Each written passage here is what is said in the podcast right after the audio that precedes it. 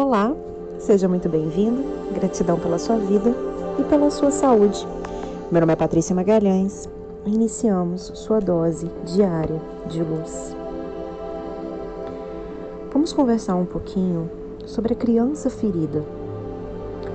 Ao nascer, você não tem mais consciência de tudo o que aconteceu e você se concentra principalmente nas necessidades da sua alma, que espera que você aceite com seus defeitos, conquistas, forças, fraquezas, desejos e personalidades.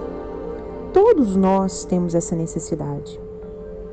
Entretanto, pouco depois do nosso nascimento, nós percebemos que quando ousamos ser nós mesmos, nós perturbamos o mundo dos adultos ou daqueles que nos são próximos.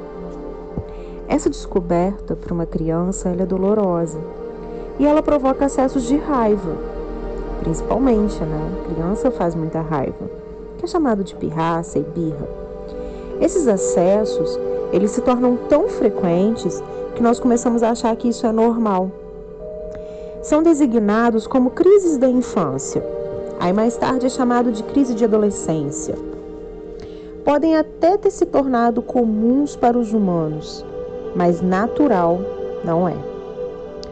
Uma criança que age com naturalidade, que é equilibrada e se dá o direito de ser ela mesma, não é acometido por esse tipo de crise. Infelizmente, crianças assim quase não existem. As crianças elas passam por quatro fases. Então você passou por essa, essas quatro fases. Após conhecer a alegria de ser você mesma, que é a primeira fase da sua existência, você conhece a dor de não ter o direito de agir assim, que é a segunda fase. Então vem o período de crise e de revolta, que é a terceira fase. Para mitigar a dor, a criança ela se resigna e termina por criar uma nova personalidade, tornando-se muitas vezes o que os outros querem que ela seja.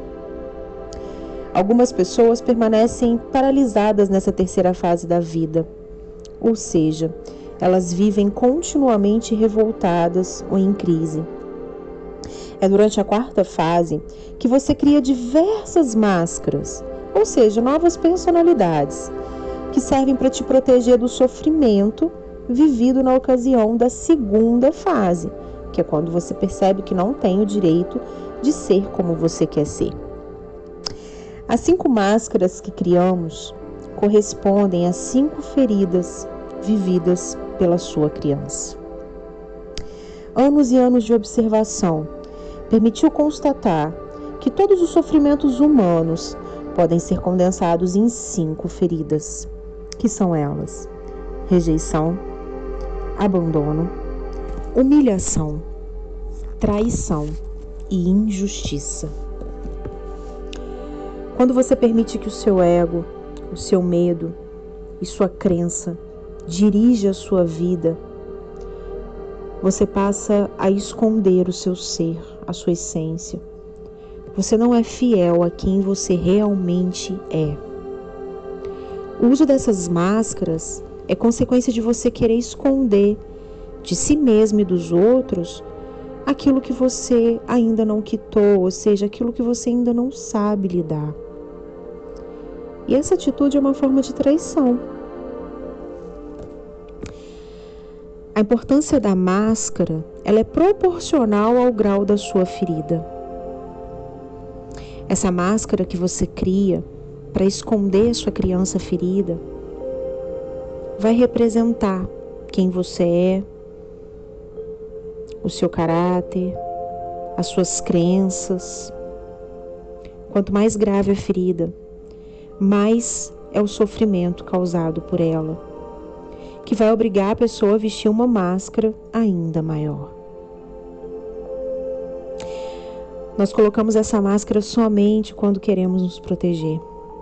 Por exemplo, se você percebe uma injustiça em determinado episódio e tem medo de ser ou de se achar injusta, você veste uma máscara de rigidez, adotando um comportamento de uma pessoa extremamente rigorosa e inflexível.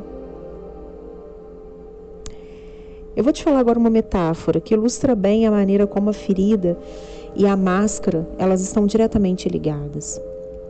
A ferida, a ferida interior pode ser comparada a uma ferida física, como por exemplo, um ferimento que você tem na mão há muito tempo, mas ignorou e não tratou, preferindo usar uma luva para não vê-lo. Essa luva equivale à máscara. Você acreditou que poderia fingir que não estava ferida. Mas será que essa é a solução? Colocar uma luva? Claro que não, né? Todos nós sabemos disso. Mas o seu ego, ele não sabe. E essa é uma das maneiras que ele recorre para te pregar uma peça. Digamos que essa lesão ela doa muito quando tocam na sua mão, mesmo quando ela está protegida por uma luva. Mesmo quando alguém segura sua mão com amor e você grita, ai, tá me machucando. Você pode imaginar a surpresa da outra pessoa?